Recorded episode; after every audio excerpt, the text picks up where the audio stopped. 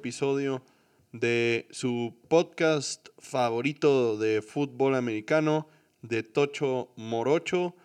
En esta semana, después de la ronda divisional de la temporada 2022 de la NFL, donde ya tenemos a los cuatro representantes de cada conferencia en el juego de campeonato que promete para ser muy interesante y la verdad los partidos de esta semana también fueron extremadamente emocionantes, hubo sorpresas, otras que no tanto y otras que pues simplemente fueron excelentes excelente partidos entre dos equipos que merecidamente estaban en la ronda divisional y finalmente pues ganó el mejor.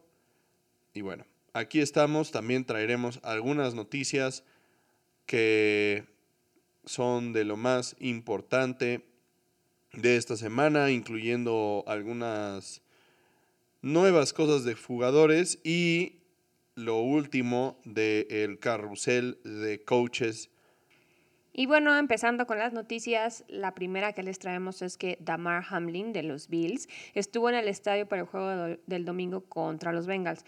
Previo al inicio del juego, parece ser que pudo ir a ver a sus compañeros al locker room y darles un poco de aliento, el cual finalmente pues no les sirvió de mucho por lo que les platicaremos más adelante, pero es muy bueno escuchar que ya puede estar ahí él en acción. Obviamente su recuperación es un camino muy largo porque todavía requiere de oxígeno para estar estable, pero son muy buenas señales que él ya pueda estar ahí en el estadio.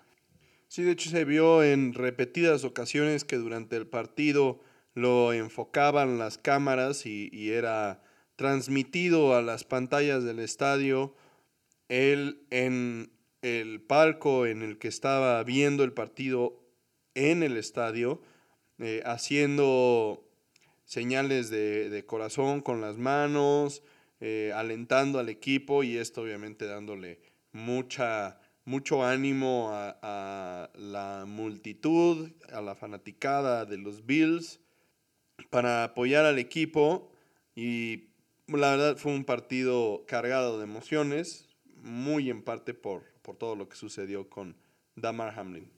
La otra noticia que les traemos sobre jugadores es una no tan positiva como la de Damar Hamlin porque Tony Pollard, el corredor de los Cowboys, sufrió una fractura de la pierna izquierda y un esguince de tobillo alto en el segundo cuarto de la segunda derrota consecutiva en la ronda divisional de los Cowboys contra los 49ers. Se espera que su recuperación tome aproximadamente tres meses, pero aquí la cosa que hay que tener en mente es que Pollard va a ser agente libre este año básicamente la recuperación de la lesión lo va a dejar justo en el borde del inicio del periodo de agencia libre. Y pues esto puede ser importante porque para muchos equipos va a ser relevante hacerle un examen médico y evaluar su situación en cuanto a la lesión y la recuperación. Y, pues mientras más avanzado vaya en este sentido, será mejor para él. Lo que a mí me parece es que no está tan en riesgo su posición en los Cowboys, porque también se empieza a hablar de que Ezekiel Elliott, aunque tiene un megacontrato, ya no está dando los resultados que se esperaba de él y que había dado al principio de su carrera, ¿no? O sea, esta temporada no tuvo ni un solo juego con más de 100 yardas, lo cual no es normal para él. Entonces, sí, por lo menos para mí, y creo que también para ti, Pollard es el futuro de, este equipo en el juego por tierra, ¿no? Porque además ha probado que lo puede hacer y que se puede echar el equipo al hombro cuando Zeke no había estado disponible por lesión. Aquí el detalle va a ser cuánto dinero va a querer Pollard, porque eso es lo que ha limitado los contratos o las oportunidades de los corredores para su segundo contrato porque usualmente y con una razón bastante justificada piden bastante dinero por el impacto que tienen en el partido y, también los golpes que, a los que se exponen. Eh, y esto pues es lo que, lo que puede ser en detrimento de Pollard, porque obviamente los vaqueros todavía están atados al contrato de Elliot. Entonces, o negocian con Pollard un contrato más manejable, o tendrían que ver la posibilidad de que Elliot dejara ir parte de ese dinero o que lo cambiaran o reestructuraran ese contrato para que tuvieran dinero para poder pagarle a Pollard algo Yo creo que la única opción que tendrían era, sería reestructurar porque él justo hoy salió a decir que él quiere mantenerse en los Cowboys, que no sabe qué le, le depara el futuro, pero que su idea sería quedarse ahí. Entonces, se ve difícil la situación Ojalá lo puedan mantener y si no, pues que pueda llegar a un equipo donde sí le puedan pagar lo que, lo que merece, porque pues la verdad es que esta temporada sí se vio bastante bien. Es parte de, de lo que va a traer la agencia libre. Por lo menos para el lado de los vaqueros hay varios jugadores, a la defensiva también en especial, que son agentes libres y será interesante ver cómo manejan el roster los Jones para, para, ver qué es lo que, lo que va a suceder finalmente, porque hay piezas claves de la defensiva. Digo, no, obviamente no estamos hablando de Micah Parsons, pero, pero sí, por ejemplo, Leighton Van Der Esch eh, va a ser agente libre y, y, es importante ver qué es lo que va a suceder, ¿no? Es un jugador que ha tenido muchísimo impacto, la verdad. Pero también muchísimas lesiones. Muchas lesiones, a eso me refiero. O sea, ha, ha recibido muchos golpes, ha estado lesionado de, varias cosas complicadas. De hecho, la lesión del cuello que tuvo no fue para menos. Y, pues ver qué es lo que va a suceder, ¿no? Si él va a seguir jugando, también podría ser una opción que él buscara ya retirarse. Y si no, qué tanto dinero es lo que estaría buscando para mantenerse en los vaqueros, ¿no? Ahora, la situación, por ejemplo, de Pollard contra la situación de Van Der pues es muy diferente porque también qué tantos equipos estarían buscando a un linebacker de las características de Leighton Van Der que ha sufrido las, las lesiones que ha sufrido y que además, en dado caso, pues estaría buscando que le pagaran una millonada, ¿no? Me lo digo en, en términos hipotéticos. O sea, si si al final de cuentas logran negociar un buen contrato con Leighton Van Der Esch, pues seguramente podrá quedarse en los vaqueros. Pero bueno, como no, este no es un programa dedicado a los vaqueros, vamos a pasar ya ah, a la siguiente noticia. Por supuesto que no. Y la siguiente noticia es la primera de los coaches que tenemos esta semana, porque como bien nos comentabas al principio del episodio, ha sido todo un carrusel porque obviamente es la época del año en que estos cambios se empiezan a dar, ¿no? Entonces, la siguiente tanda de coaches que están moviéndose empieza con Brian Flores, el coach de los Steelers, quien fuera el head coach de los Delfines de Miami el año pasado, está siendo entrevistado por los Cardinals de Arizona para el puesto de head coach que quedó vacante después de la salida de Cliff Kingsbury. Eso, esta es una noticia muy interesante considerando que Brian Flores tiene demandada a la NFL todavía por discriminación y racismo. De discriminación que argumenta sucedieron al momento de su salida de Miami. Entonces, este tema es interesante. Él es un gran coach, me parece a mí que sin duda alguna se merece la oportunidad, pero es importante también las circunstancias. Me parece que un head coach de corte defensivo en un equipo como Arizona, donde el enfoque claramente es el desarrollo de Kyler Murray, y ya hablamos de desarrollo como las últimas, porque después de ya tanto tiempo, pues ya no podemos pensar tampoco que Murray es un, novato, ¿no? O sea, ya, ya estamos pensando en que más bien se pulan los detalles y, empiece a dar resultados, porque no, no, no hay ya mucho tiempo para adelante con Kyler Murray. Entonces, un coach de carácter defensivo en este equipo, quién sabe si realmente sea el paso correcto, pero bueno, ahí está la oportunidad, veremos qué es lo que sucede. Tenemos también a Sean Payton, quien fue entrevistado por las Panteras de Carolina. Este es un movimiento bastante interesante, ya que las Panteras son rivales divisionales de los Santos, quienes aún mantienen los derechos sobre Peyton y nosotros creeríamos que no lo van a dejar ir nada barato y menos a un rival divisional, ¿no? O sea, de hecho, se había dicho que iban a querer un pick en la primera ronda, empezaron diciendo media baja, ya iba en media semi alta. Entonces, también eso va a ir quitando opciones de equipos a los que puede irse Sean Payton, ¿no? Porque recordemos que no todos tienen picks en la primera ronda y menos de la mitad para arriba. Y en una noticia más sobre las posiciones de coaches que están abiertas o estaban, uno de los primeros equipos en cubrir una vacante es los Patriotas de Nueva Inglaterra, quienes repatrian a Bill O'Brien como coordinador ofensivo.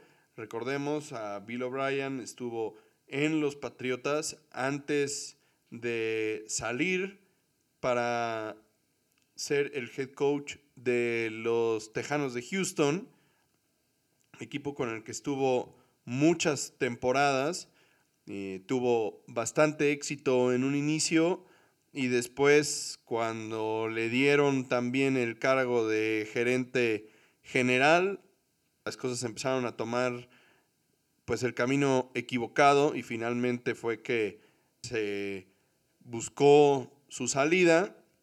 O'Brien hasta ahora había desempeñado el rol de coach de corebacks y el coordinador ofensivo de la Universidad de Alabama con Nick Saban, quien tiene una relación bastante cercana con Bill Belichick. Entonces, no es de sorprenderse para nada este movimiento después de que el combo de Mike Patricia y Joe Judge no dieran el resultado que esperaba Bill Belichick, pero que pues claramente todos los demás vimos venir como tren, porque ninguno de los dos había sido coordinador ofensivo nunca en su vida, y, y pues las cosas no son tan sencillas, ¿no?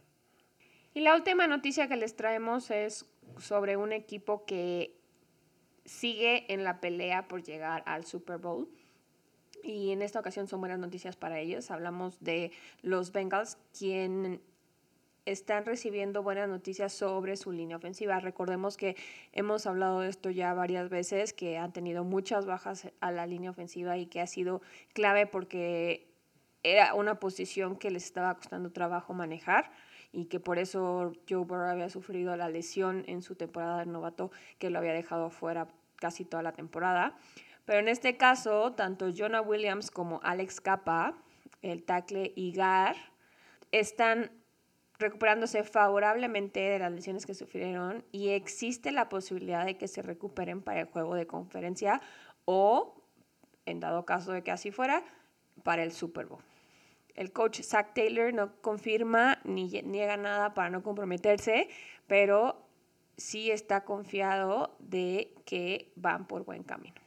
Y esto es una noticia bastante importante porque como discutiremos más adelante, otra vez en el juego de esta semana los Bengals sufrieron bajas importantes en la línea ofensiva. Pero bueno, pasemos directo ahora a los partidos y vamos a empezar con los partidos de la conferencia nacional.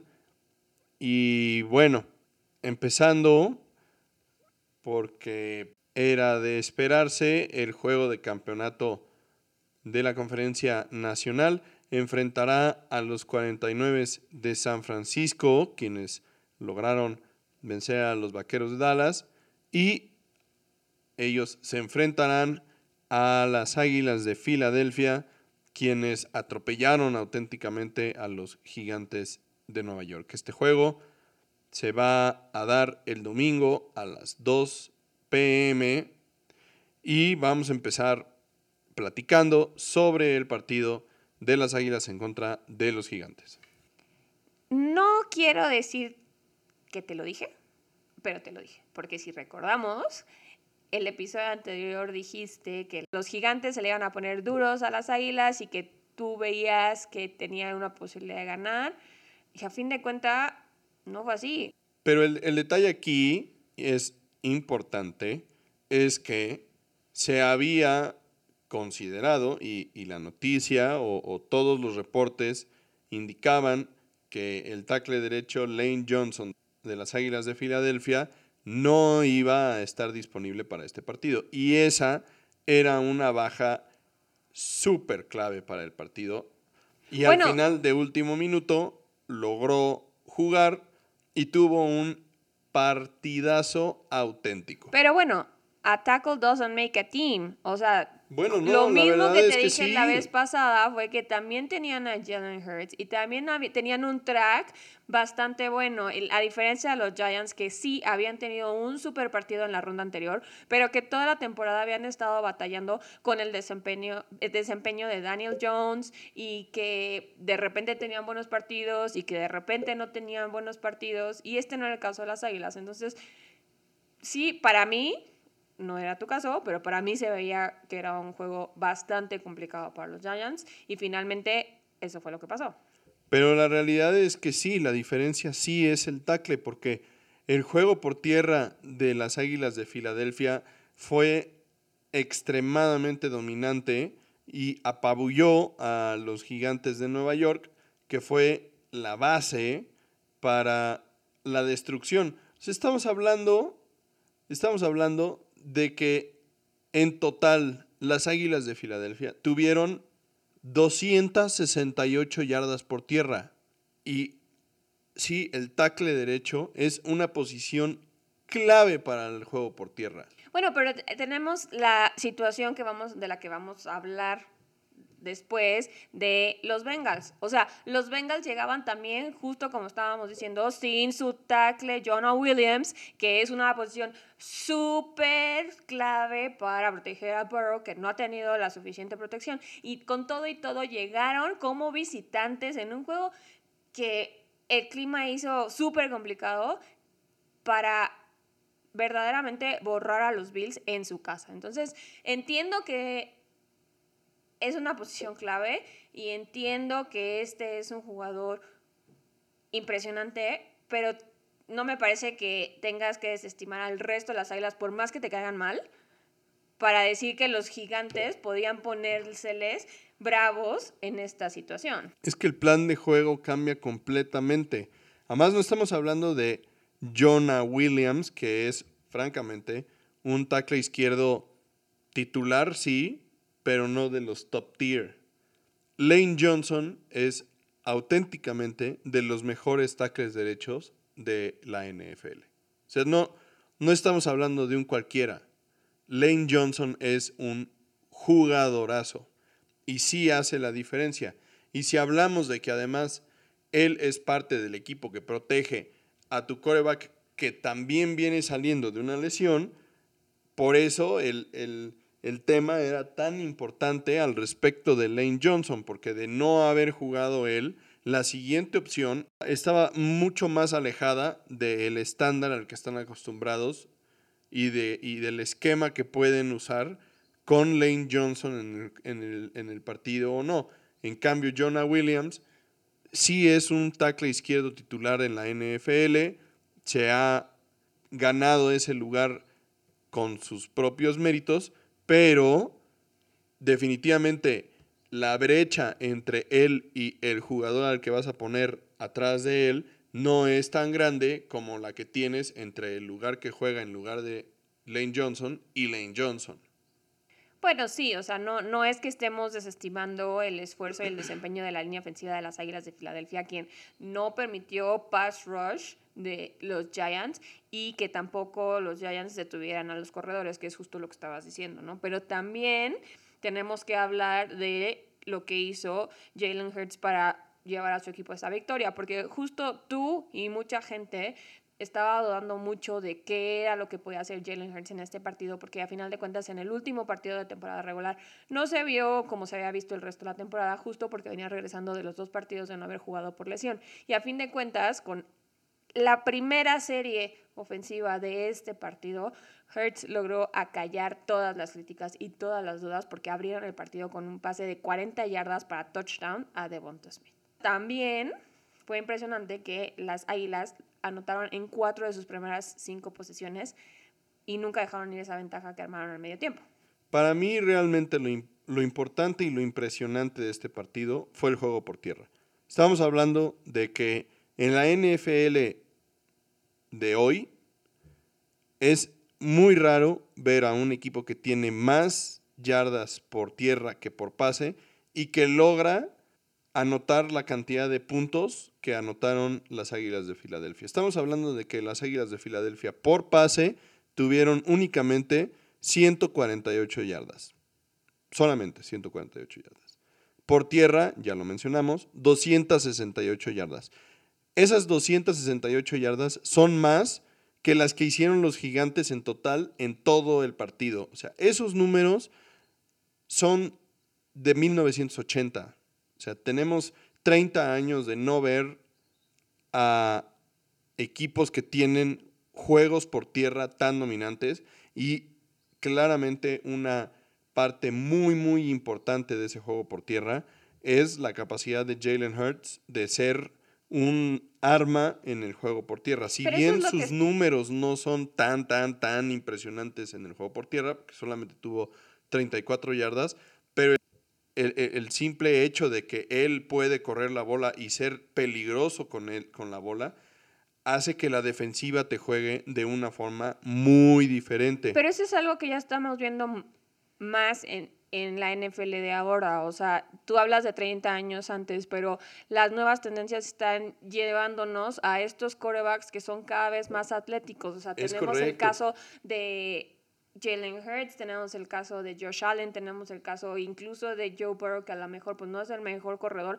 pero que de todas maneras por lo que le, le hacía la línea ofensiva tenía que salir de la pocket a correr. Pero aquí estamos hablando de diseño, o sea, estas carreras son por diseño, no, no, no es, no es scramble, es, esto es, él hace una read option en la que una de las opciones para correr es Jalen Hurts, no, no hay otra opción, o sea, o deja la bola o la corre él, entonces ya no es algo que vemos, de hecho, a pesar de que sí hemos visto a muchos corebacks que han llegado a la NFL con estas características, también es bien cierto que por el tema de las lesiones y, lo expuestos que están a, a, los golpes, este tipo de jugadas que por diseño corre el coreback, se han visto limitadas porque el riesgo de lesión es altísimo. Y digo, él ya estuvo lesionado. Entonces, ¿qué tanto les va a durar Jalen Hurts? Ese es tema para otro episodio. Por el momento y ahorita en este momento están aprovechando esa habilidad y ese double threat que presenta Jalen Hurts y los gigantes no tuvieron una respuesta. Esa es la realidad. Pero en este partido lo que brilló intensamente fue el juego por tierra de las Águilas de Filadelfia, que fue un verdadero festín lo que, lo que, lo que se dieron, ¿no? Y obviamente también tenemos que hablar de la defensiva de las Águilas de Filadelfia que prácticamente pues blanquearon a los gigantes de Nueva York. Digo, sí tienen ahí siete puntos que, que pudieron anotar, pero son los del orgullo, honestamente. Por otro lado, las Águilas van a disputar el campeonato de conferencia contra los 49ers porque estos les ganaron a los Cowboys 19 a 12 en el juego de la semana pasada. La verdad es que es un marcador mucho más cerrado de lo que yo hubiera imaginado, porque como habían estado jugando los Cowboys quizá no en el juego de la semana anterior, sino la segunda mitad de la temporada y como habían estado jugando los 49ers, quienes no han tenido una derrota desde que Christian McCaffrey se paró en el campo con ellos, podríamos haber esperado algo mucho peor, ¿no? A fin de cuentas, siempre estuvieron a tiro de piedra, siempre tuvieron la posibilidad de empatar e incluso irse arriba en el marcador, pero el cuento de nunca acabar, los problemas de Dak Prescott se volvieron a ser presentes, algo que los fans de los vaqueros habían borrado de su mente con el juego que había dado en la ronda anterior, donde jugó el juego perfecto y el mejor juego de, su mejor juego de la temporada, pero a fin de cuentas no pudo sobreponerse a todo esto y entonces las intercepciones hicieron de lo suyo porque tuvo dos y además en momentos muy críticos. Yo no, no estoy tan de acuerdo contigo con eso de que se nos había olvidado el tema de las intercepciones. Me parece que era el, tema clave para este partido por lo difícil que era la defensiva de los 49, a diferencia de la defensiva de Tampa Bay. Y obviamente este fue el factor clave de este partido. Dos intercepciones que, de no ser por el gran juego que dio la defensiva de los Vaqueros, hubieran sido mucho más costosas. Los 49ers nada más lograron sacar seis puntos de dos intercepciones.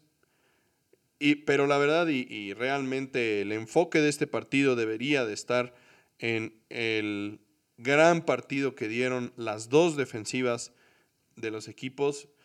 San Francisco, digo, ya sabemos quiénes son. Nick Bosa, Fred Warner, Jimmy Ward, Talanoa Jufanga, ¿no? Quien es como Troy Polamalu versión West Coast. Y por el lado de los vaqueros también ya los conocemos, ¿no? Este, Micah Parsons, Leighton Vander Esch, Trevon Diggs. La verdad es que fue un muy, muy, muy, muy buen juego defensivo hasta el tercer cuarto el partido iba 9-9, como bien dices, todavía a tiro de piedra para cualquiera de los dos y a pesar de los, de los errores costosos, todavía los vaqueros tenían chance de ganar el partido. Finalmente la lesión de Tony Pollard fue clave porque el juego por tierra de los vaqueros se vino abajo una vez que Pollard ya no estuvo en el, en el juego. Elliot como ya lo mencionaste, no es ya el corredor que puede echarse el equipo al hombro y sacarlo adelante. Y entonces el juego por tierra se volvió mucho más predecible y menos flexible y por lo tanto pues mucho más sencillo para detener para la defensiva de los 49 y esto provocó que entonces los vaqueros estuvieran teniendo tres y fuera y finalmente la defensiva se cansara y permitiera que Brock Purdy con un juego bastante promedio, digo, 214 yardas nada más, sin touchdowns, pero la estadística del gane sin intercepciones, lograra poner al equipo en una posición de anotar y finalmente fuera entonces Christian McCaffrey el encargado de poner el touchdown para los 49 y finalmente separar el marcador. los vaqueros tuvieron por ahí un par de opciones nuevamente al final del cuarto cuarto que no pudieron ni supieron aprovechar. Es definitivamente el cuento de nunca acabar. Una vez más, en un juego mucho más cerrado y bastante más interesante, emocionante que el del año pasado, también en la ronda divisional contra los 49 pero al final de cuentas el resultado fue el mismo, una derrota a manos de San Francisco en la ronda divisional. Y las preguntas para los vaqueros pues siguen siendo las mismas, ¿no? Si Dak Prescott puede o no ser el coreback que los lleve a ganar un Super Bowl, si Mike McCarthy es el coach correcto para el equipo, etcétera, etcétera, ¿no? Bueno, mira, yo lo que había estado escuchando es que justo son las dos principales preguntas, pero había una lista que decía que con todo lo que se pueda decir de Mike McCarthy, ha hecho cosas muy buenas en el equipo, ¿no?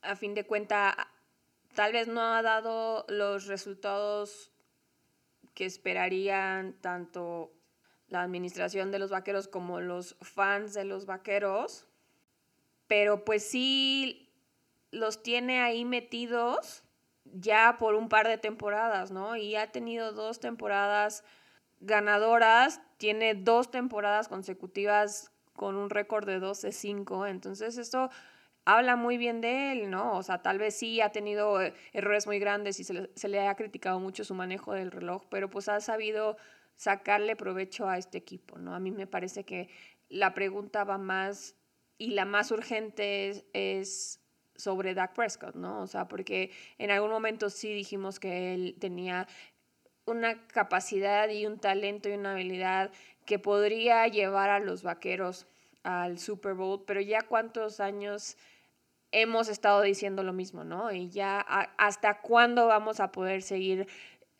esperanzados de que así lo pueda lograr. Mencionabas que Kyler Murray pues ya no es un novato y que ya no es llevarlo al siguiente nivel, sino pulir lo que tiene, ¿no? Entonces, y este es el caso de, de Dak Prescott. Por unas o por otras, no dudamos que tenga el talento, pero las mismas preguntas que tenemos sobre Kirk Cousins, porque como Kirk Cousins puede tener un juegazo, lo pueden sentar por todas las intercepciones que está teniendo. Es la misma situación que, que estamos viviendo con Dak Prescott y no la estamos manejando de esa forma, ¿no? Entonces, sí me parece que va a tener, van a tener que sentarse a analizar muy bien el futuro de la posición en Dallas, que la verdad es que no tengo mucha confianza a, la gente que toma ese tipo de decisiones en los vaqueros porque han cometido error tras error, año tras año, pero sí, sí, yo creo que es un tema bien complicado y bien delicado que sí deberían de tener en mente con todo y que Dak Prescott haya venido a darle nueva vida a esta franquicia, pero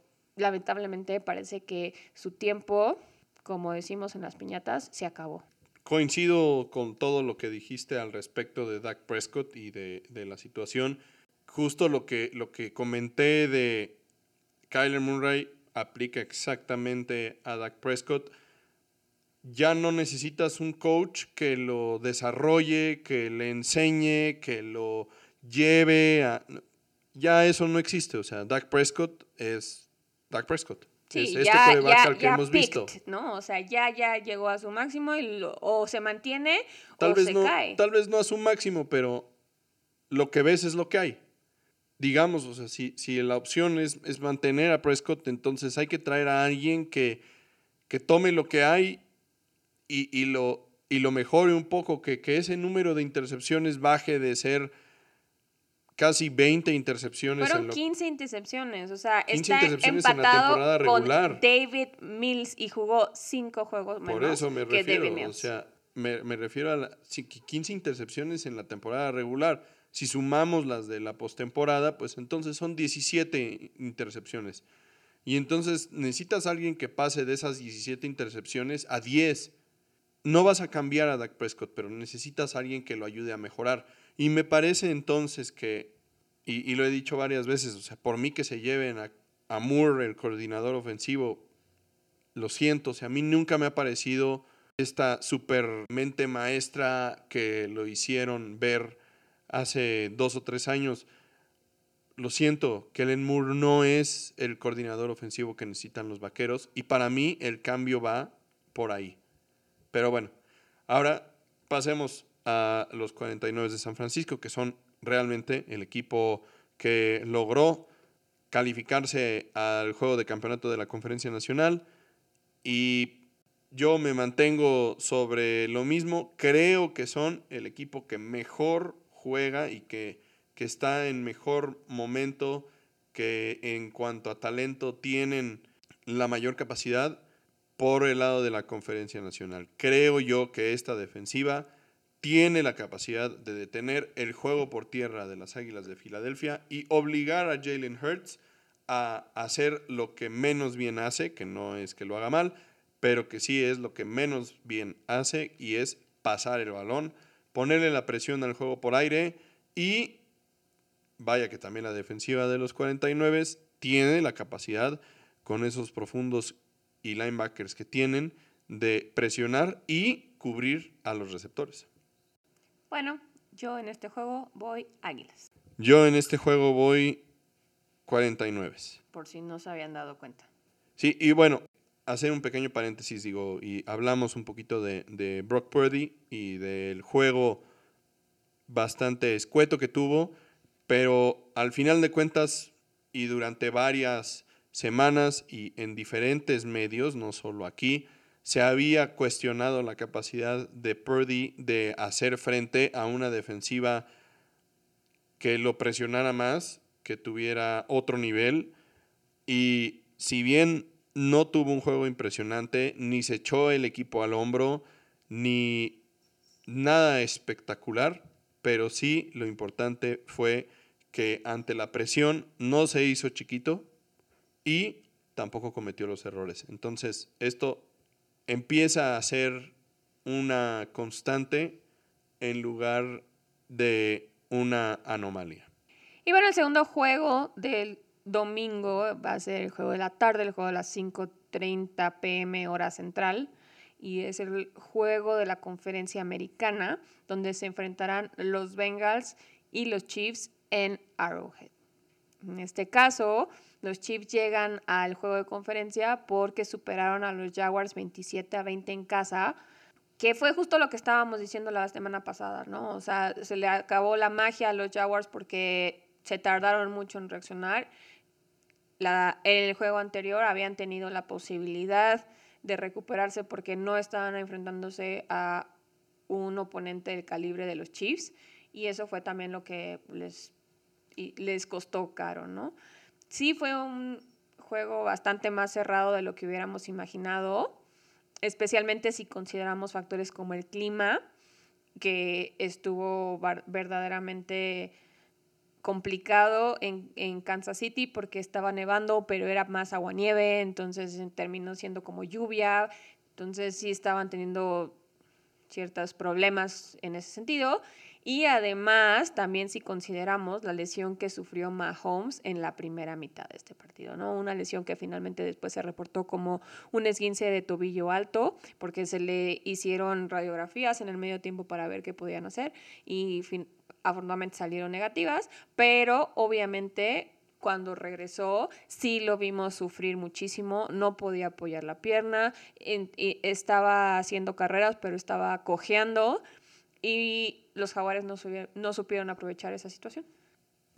La verdad es que, por un lado, me parece que la actuación de Chad Henney, quien entró en la última serie de la primera mitad antes del medio tiempo, en lugar de Mahomes, quien había salido al vestidor a que le hicieran la radiografía que ya mencionabas, el desempeño de Henny fue clave porque en ese, en ese drive lograron anotar un touchdown que fue clave en ese momento del partido para lograr separarse en el, en el marcador y mantener la calma, en especial darle mucha, mucha calma y confianza al equipo de que a pesar de que no contaban con Mahomes, podían ganar el partido aún y fue vital para ellos esa serie ofensiva en la que Chad Henney tomó el control del equipo y los llevó al touchdown.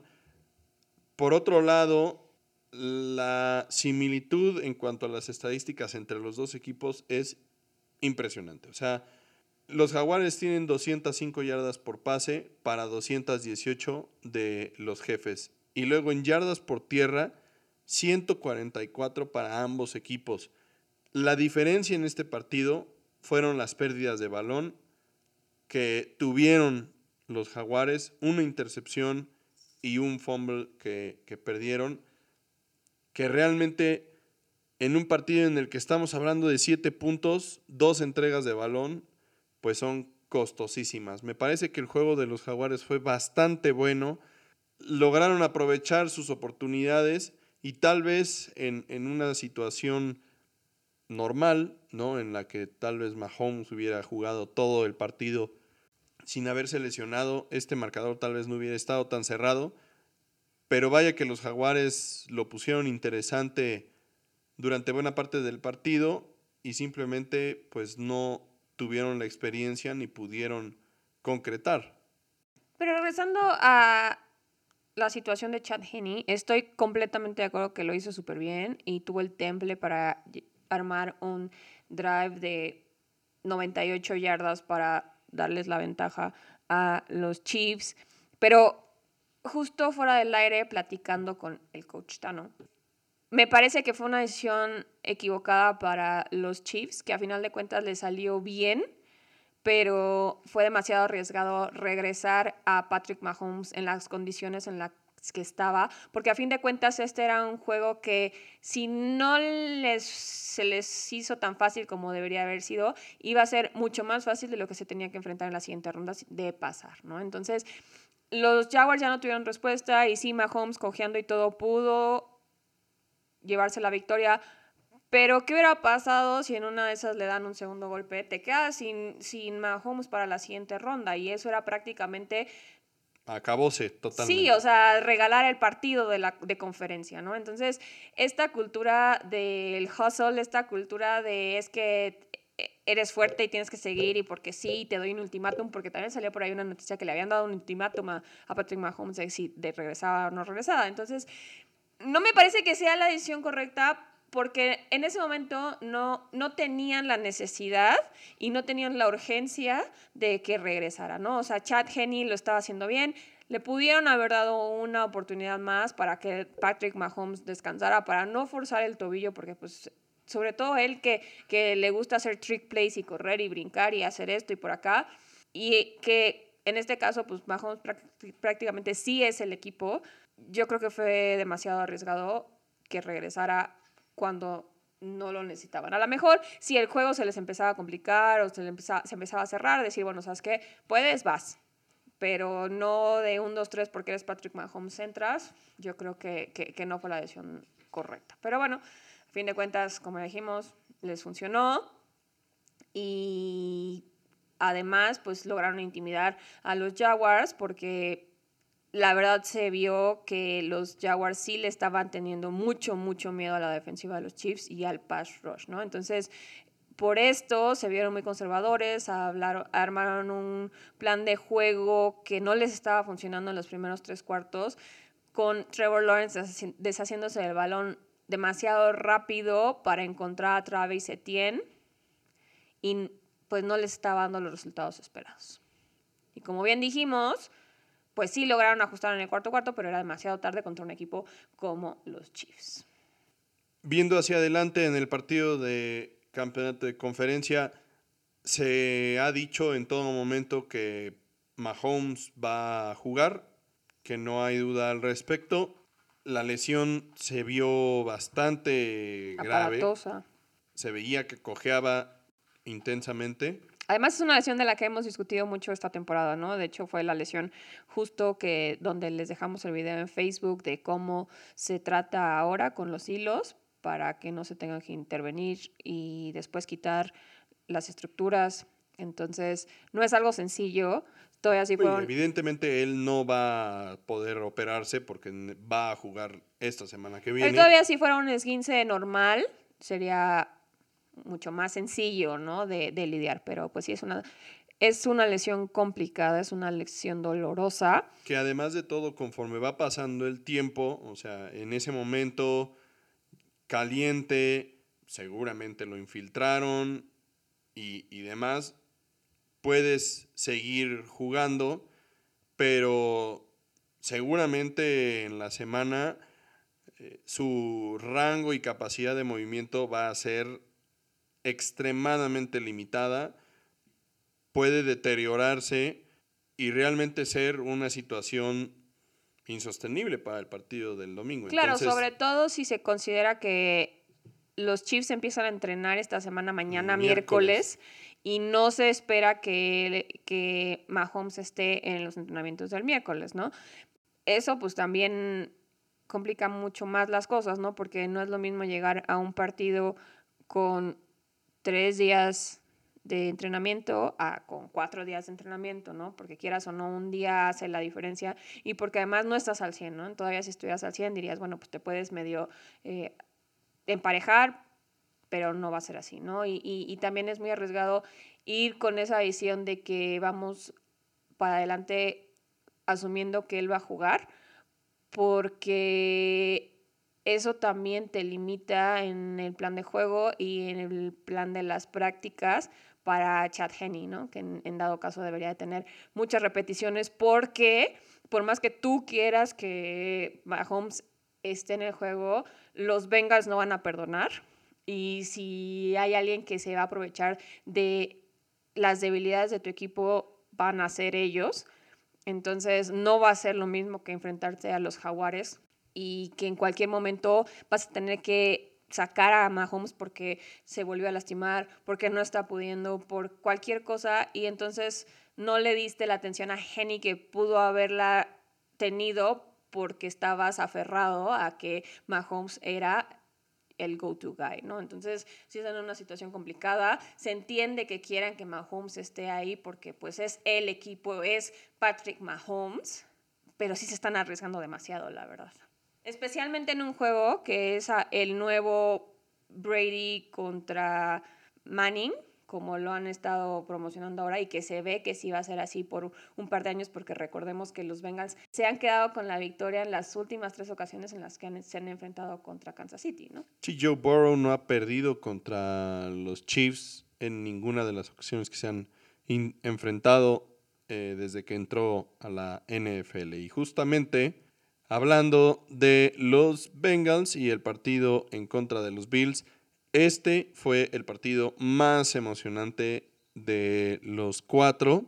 Partido que se jugó en Búfalo en condiciones climáticas bien complicadas con una nevada impresionante que pintó de blanco el campo y que parecía iba a favorecer a los Bills de Búfalo, pero vaya que estábamos equivocados porque el juego por tierra fue importantísimo para ambos equipos y el ganador fue el que tuvo el mejor juego por tierra y ese fue el equipo de Cincinnati que pudo dominar las acciones con Joe Mixon, quien la verdad ha tenido una gran temporada y nos demostraron que este juego por tierra tiene la capacidad de dominar, a diferencia de el juego por tierra de los Bills, que gira alrededor de Josh Allen y pues en las condiciones en las que estaba el campo, se vio que le costó muchísimo trabajo moverse y eso evitó que pudiera tener un buen desempeño en el juego por tierra. Joe Mixon tuvo 20 acarreos 105 yardas él solo y un touchdown, o sea, números impresionantes. Y obviamente esto le quitó presión al juego por aire de Cincinnati, que aún así tuvo un gran desempeño. El juego por aire y Joe Burrow, ¿no? En general, porque él completó 23 de 36 pases para 242 yardas y dos touchdowns pero la verdad es que podemos hablar de jugadores en particular, pero Cincinnati dominó completamente como visitante tanto a la ofensiva con todo y las bajas de la línea ofensiva que ya mencionabas y que el centro durante este partido sufrió una lesión de rodilla y que tuvieron que ponerle una rodillera de esas mecánicas, para que pudiera mantenerse en el partido. Pero también la defensiva pues, prácticamente desapareció a, los Bills, ¿no? Que por su parte sí tenían a Josh Allen, pero pues él nunca logró estar cómodo y Stephon Diggs tampoco fue lo que tenía que ser, consiguiendo solo 35 yardas en cuatro atrapadas. La ofensiva de los Bills tuvo 325 yardas y solo completó 4 de 12 tercer downs, ¿no? Y la defensiva, pues tampoco le vio ni el polvo al plan de juego que armaron los Bengals con Joe Burrow y su ofensiva tan dinámica, ¿no? Y sin Von Miller, esto iba a ser complicado y finalmente fue un mal momento para que esta defensiva tuviera un mal día, porque a fin de cuentas permitió 412 yardas, Pero pues también es la historia de nunca acabar con los Bills, ¿no? O sea, están siempre tan cerca, pero a la vez tan lejos porque no acaban de cerrar y de concretar para dar el siguiente paso y llegar a la siguiente ronda, ¿no? O sea, estábamos todos con ellos por todo lo que había vivido tanto el equipo como la ciudad de Buffalo, por lo de Damar Hamlin, porque ya les tocaba, porque George Allen se enfilaba para ser el MVP de la temporada, porque han tenido muy buenos jugadores y muy buenos partidos y a fin de cuentas no fue suficiente porque no logran dar ese último paso para llegar al siguiente nivel. Sí, la historia de los, de los Bills de Buffalo ha sido la misma en las últimas tres temporadas. Un equipo que logra iniciar la temporada a un nivel altísimo que parece que van a dominar a todos los equipos a los que se enfrentan y después, conforme va avanzando la temporada, los partidos se van complicando, el clima va cambiando, pues también los Bills de Buffalo van en lugar de hacia arriba van en una trayectoria descendente y les ha costado mucho trabajo cerrar la temporada, les ha costado mucho trabajo los partidos de playoffs y este año se repite la historia, como dices, muy desafortunado. Me parece que tienen un problema gravísimo en el juego por tierra. O sea, que tu líder corredor una vez más haya sido tu coreback, Josh Allen, con 26 yardas en 8 acarreos me parece terrible en un juego con esas condiciones. Es, como ver a los Packers hace 3 o 4 años cuando Davante Adams y, y Randall Cobb y obviamente Aaron Rodgers, que eran equipos tan dominantes durante la temporada que recibían un juego de playoffs en casa y por las condiciones en Green Bay eran completamente adversas al tipo de juego que ellos manejaban y no se les daba para nada, ¿no? Y, es una situación muy similar. 42 pases contra 21 acarreos en un juego en el que nevó intensamente, o sea, Sí, eso es lo que se les ha criticado mucho a los Bills justo, ¿no? Que no se no se deciden a comprometerse al juego por tierra. Yo creo que más bien es un tema de talentos. Es que no tienes un corredor como Joe Mixon o como Miles Sanders de las Águilas de Filadelfia, Tony Pollard, o sea, alguien, alguien que, que mueva la bola, este, porque a diferencia de los Bills, tenemos el caso de los Bengals, que en un partido con esas condiciones tuvieron 36 intentos de pase y 34 acarreos balance, que era lo que comentábamos la semana pasada con los Vaqueros en el partido contra los Bucaneros. En este caso, el equipo que tuvo el balance en la ofensiva fue el que dominó el partido. Pues sí, pero no tienen el talento, pero tampoco a eso iba con que no se han comprometido, ¿no? O sea, saben que no tienen el talento, saben las condiciones que se enfrentan al final de la temporada, especialmente en los playoffs, porque se asume que van a llegar a playoffs. Y, de, y aún así, de todas maneras, no hacen algo por, por mejorar ese juego por tierra, ¿no? O sea, porque además, como dices, no es una situación sostenible que tu coreback sea tu mejor corredor, especialmente con el talento que tiene Josh Allen, al que tendrías que estar cuidando más, ¿no? Entonces, si no lo tienes, lo buscas y no, es, no lo están haciendo. Entonces, también por eso digo que no se están comprometiendo a invertirle en el juego por tierra. Hay que mencionar también el nivel que tiene la defensiva de los Bengals. Han demostrado en estos últimos dos partidos que son una unidad de las más complicadas de la liga, a pesar de no tener a estos jugadores tan conocidos. En el partido de la semana pasada contra los Ravens fue un duelo de defensivas y ellos lograron sacar la casta y en este partido lograron mantener a una de las ofensivas más explosivas, a pesar de no tener juego por tierra, a solo 10 puntos los limitaron. Entonces, esta defensiva es de tener cuidado y viendo hacia adelante al partido de el domingo en contra de Kansas City. La verdad, la situación de Patrick Mahomes es bien preocupante porque un coreback con pierna y media contra esta defensiva, no, no sé qué tan bueno sea, ¿no? Realmente creo que, obviamente, digo, la intención de, de Mahomes es jugar y seguramente con la medicina actual lo van a lograr porque pues lo van a infiltrar y seguramente no va a sentir mucho, pero su capacidad de moverse, de cortar, de hacer un scramble, de rolar, todo esto que hace la diferencia entre un coreback X y Patrick Mahomes, seguramente no lo va a poder hacer cómodamente y eso va a provocar que la defensiva de los Bengals tenga oportunidades para aprovechar.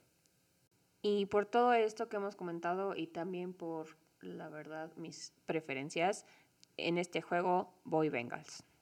Yo la verdad en, en condiciones normales y de acuerdo a lo que había puesto en la tabla de predicciones para, para los playoffs, diría Kansas City, pero la verdad es que sí me preocupa mucho la situación de Patrick Mahomes y creo que no van a poder sobreponerse a este asunto y que entonces veremos a los Bengals en el Super Bowl nuevamente y será en contra de San Francisco que, para adelantarles un poquito, sería un rematch de un Super Bowl en el que jugó Joe Montana contra estos mismos Bengals y que obviamente la historia se cuenta sola porque Joe Montana ganó todos los Super Bowls que jugó. Veremos si en este rematch entre Bengals y los 49ers los Bengals logran sacar la casta. Veremos qué sucede en estos partidos del fin de semana organicen su carnita asada porque es el último fin de semana de esta temporada, no del año, porque el año apenas empieza, pero es el último fin de semana de esta temporada en el que tenemos dos partidos en un mismo día. Y bueno, con esto terminamos este episodio. Esperamos que les haya gustado. A nosotros nos gusta mucho siempre traerles este programa porque lo hacemos con mucho cariño. Como dice Jaycee, organícense algo para ver el último juego previo al Super Bowl para ver quién llega a disputar el trofeo Lombardi. Entonces hay que echar toda la carne al asador. No escatimen. A disfrutar con sus seres queridos, con sus amigos, para prepararnos para el Super Bowl. Entonces, nos vemos aquí, como siempre, la próxima semana para discutir todo lo que nos haya dejado la ronda de conferencia de la temporada 2022. Nos vemos la próxima. Bye.